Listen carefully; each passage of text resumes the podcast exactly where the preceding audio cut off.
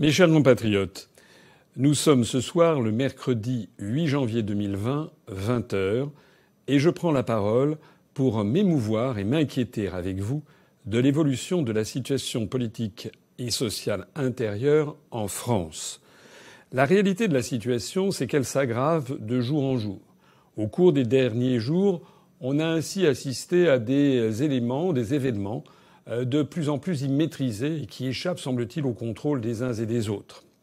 Il y a deux jours, des cheminots euh, ont investi les locaux euh, de BlackRock, ce fonds d'investissement américain qui a fait couler beaucoup d'encre et l'élévation au grade d'officier de la Légion d'honneur de Jean-François Cirelli, son président en France, a fait également scandale puisque BlackRock est intervenu, a donné des conseils au gouvernement. Le président de BlackRock euh, International américain est venu, a été reçu en grande pompe par Emmanuel Macron à l'Élysée et pour donner des conseils pour aller vers des retraites par capitalisation.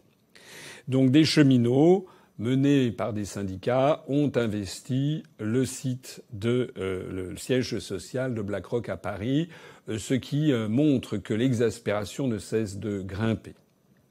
Aujourd'hui, 8 janvier, Madame Belloubet, ministre de la Justice, garde des Sceaux, s'est rendue à Rouen pour parler devant des avocats et les avocats se sont déshabillés, ont enlevé leur épitoge, comme on dit, c'est-à-dire la robe noire des avocats, et lui ont lancé à la figure de telle sorte que la ministre a parlé devant un monceau de toges d'avocats, ce qui d'ailleurs elle a fait semblant de ne pas en être émue un instant et elle a poursuivi comme un robot, comme un zombie, comme Macron lors de ses vœux, des zombies qui n'écoutent rien et qui poursuivent toujours dans la même direction comme si rien ne se passait.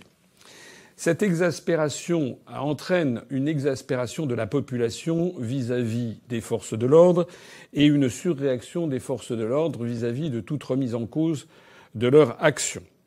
Ainsi a-t-on pu déplorer ce qu'il est difficile de ne pas appeler autrement qu'un assassinat d'un pauvre livreur, Cédric Chouiva, père de cinq enfants, qui a été arrêté, semble-t-il, parce qu'il était au téléphone sur son euh, scooter de livraison, euh, quai Branly, vendredi à Paris.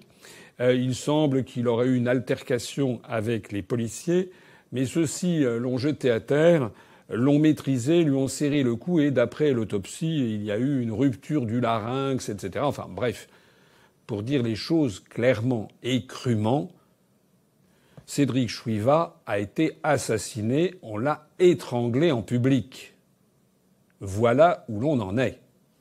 Si de tels événements se produisaient en Russie, en Corée du Nord, en Chine euh, ou en Iran, que ne dirait-on pas dans les médias internationaux occidentaux et dans les médias français?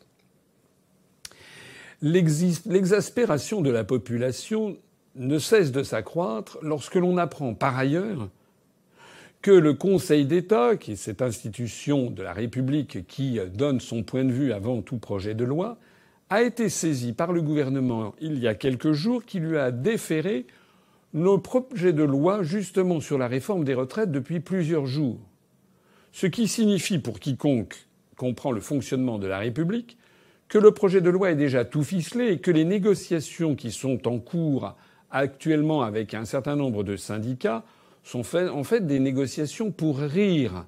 En réalité, M. Macron, M. Philippe se moquent du monde et poursuivent comme des zombies, comme si de rien n'était. Il y a actuellement une tentative désespérée lancée par certains syndicats réformistes, comme on dit, moi je les appelle des syndicats jaunes, je parle notamment de la CFDT, et qui veut faire croire aux Français que le seul vrai problème concernerait ce que l'on appelle l'âge pivot à partir duquel on pourrait partir à la retraite, fixé à 64 ans et qui pourrait, par un geste du gouvernement, être ramené à 63 ans, cet âge pivot à partir duquel on pourrait partir à la retraite à taux plein, moyennant quoi, si on partait auparavant, on pourrait partir à la retraite, mais on n'aurait durablement pas la même euh, retraite. Alors c'est ce qui fait grief, mais ce n'est que l'un des points qui fait grief. Si j'ose dire, c'est l'arbre qui cache la forêt. parce que la forêt, elle est immense. Ce dont il s'agit dans cette réforme des retraites, c'est d'abord de spolier tous les régimes spéciaux de retraite, SNCF, RATP, EDF, les avocats, les kinésithérapeutes, il y en a une, une quarantaine, de voler l'argent qu'ils avaient accumulé dans chacun dans leurs régimes spéciaux. C'est également de créer un régime par points. J'ai déjà eu l'occasion, et pas seulement moi, de l'expliquer.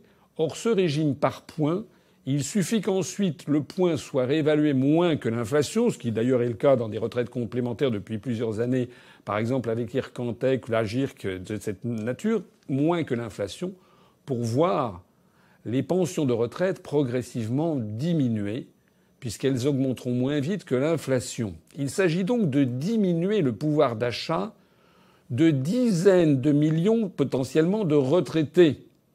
Il s'agit de favoriser les plus chanceux d'entre eux, qui d'ailleurs cotiseraient moins, pour que les plus riches des Français puissent avoir des retraites complémentaires par capitalisation. En fait, il s'agit de remettre en cause toute l'architecture des retraites par répartition que la France plébiscite depuis des décennies, depuis la fin de la Seconde Guerre mondiale. Un article du journal britannique The Guardian, qui est un journal de gauche, récent, je crois qu'il datait de la mi-décembre, expliquait à ses lecteurs qu'en fait les Français avaient bien raison de se mobiliser contre cette réforme des retraites, puisque le régime des retraites en France est quasiment l'un des meilleurs du monde actuellement. Les retraités français, tout, régime confondu, sont globalement parmi les mieux rémunérés de tous les retraités du monde. Ils ont d'ailleurs une, globalement une meilleure espérance de vie que bien des retraités dans des pays développés. Alors, il faut rappeler à cette occasion que dans le programme présidentiel que j'avais présenté en 2017, dans le programme législatif que nous avions présenté ensuite, nous avions bien prévu d'inscrire dans la Constitution française le principe intangible de la retraite par répartition, c'est-à-dire de la solidarité entre les Français. Ce qu'il faut bien comprendre, c'est que introduire la retraite par capitalisation, même de façon optionnelle, en profitant d'une volonté délibérément poursuivie de diminuer les retraites par répartition pour que les gens gagnent de moins en moins d'argent, c'est mettre la doigt dans un engrenage fatal l'engrenage fatal vers la pauvreté croissante des anciens. On le voit d'ailleurs dans des pays ultralibéraux comme le Chili. C'est inciter ainsi les retraités à devoir travailler jusqu'à des petits boulots, jusqu'à 70 ans, 75 ans, 80 ans peut-être.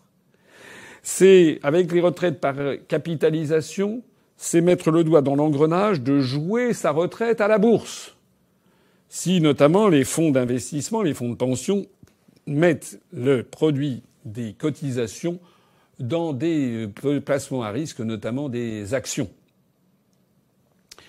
En réalité, c'est l'ensemble du projet de réforme des retraites qui doit être rejeté.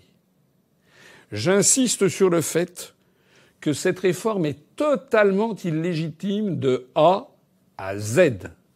Premièrement, les Français n'en veulent pas, très majoritairement. Tous les sondages le montrent. ils ne sont donc pas demandeurs.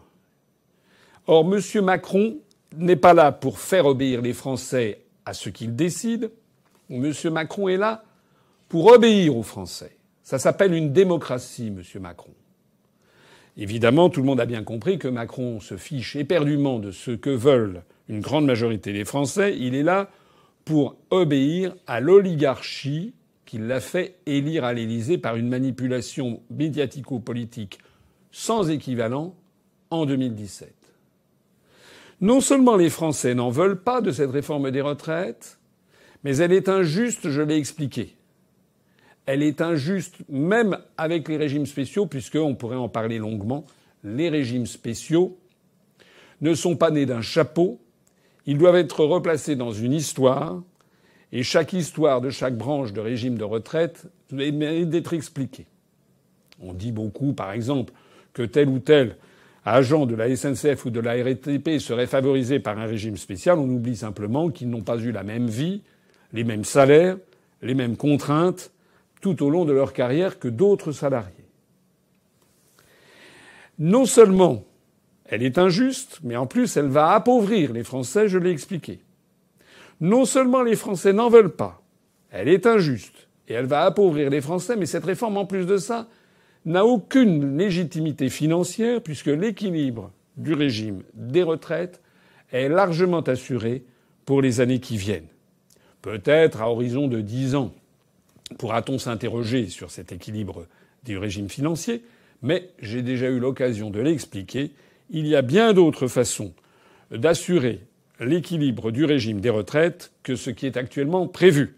Ces autres façons étant notamment la sortie de l'euro, avec une légère dépréciation du franc français d'environ 10% par rapport au dollar, ce qui permettra de redynamiser les exportations, d'affaiblir les importations, de faire revenir à l'emploi au moins un million de salariés qui participeront aux cotisations. Une autre formule consistant à augmenter aussi les cotisations, les cotisations patronales et les revenus du capitaux, de taxer les revenus du capitaux. J'ai déjà eu l'occasion de l'expliquer, je ne suis pas le seul, que depuis maintenant une vingtaine d'années, ce sont les revenus du travail qui sont de plus en plus taxés et les revenus du capital qui sont de moins en moins taxés. Il y a donc mille façons d'assurer à horizon de 10 ans ou de 15 ans l'équilibre financier des retraites. Cette réforme, donc, les Français n'en veulent pas. Elle est injuste. Elle va appauvrir les Français. Et enfin, elle n'a aucune justification financière réelle. En fait, il s'agit d'un hold-up décidé par une oligarchie qui en veut toujours plus. D'ailleurs, François Mitterrand, dans une de ses confidences vers la fin de son septennat, s'était adressé justement à certains de ses interlocuteurs en disant Vous verrez, ils en voudront toujours plus, en parlant justement des grandes forces financières mondiales, et ils vous s'attaqueront au régime des retraites par répartition, vous vous battrez le dos au mur. Alors je m'adresse ici à toutes celles et à tous ceux qui sont euh, euh, handicapés euh, par les grèves, qui souffrent d'aller au travail, d'avoir des délais d'attente extraordinaires dans tel ou tel transport en commun. C'est vrai que c'est pénible. Pour ce qui me concerne, je n'ai pas de voiture de fonction comme Sibeth Ndiaye, payée par l'État. Mais je constate, soit quand je prends le métro, ça m'arrive, soit quand je prends la voiture dans Paris ou en dehors de Paris, qu'il y a des embouteillages monstres. Et moi aussi, ça m'arrive d'en être gêné. Mais il faut quand même savoir ce que l'on veut. Ce dont il s'agit là, ce n'est pas de protester parce qu'on attend une heure dans, un, dans une gare de RER e euh, pendant quelques semaines. Ce qui est en jeu, c'est l'avenir même de la société française, l'avenir même des anciens, des retraités, l'avenir même des jeunes lorsqu'ils prendront leur retraite. Ce qui est en jeu, c'est la destruction du modèle social français. Ce qui est en jeu, c'est fournir sur un plateau en or massif encore plus et encore plus d'argent à des fonds d'investissement étrangers, pour le plus grand profit d'une oligarchie qui d'ailleurs a mis la main à la fois sur les processus électoraux et sur les processus médiatiques d'une grande partie des grands médias français.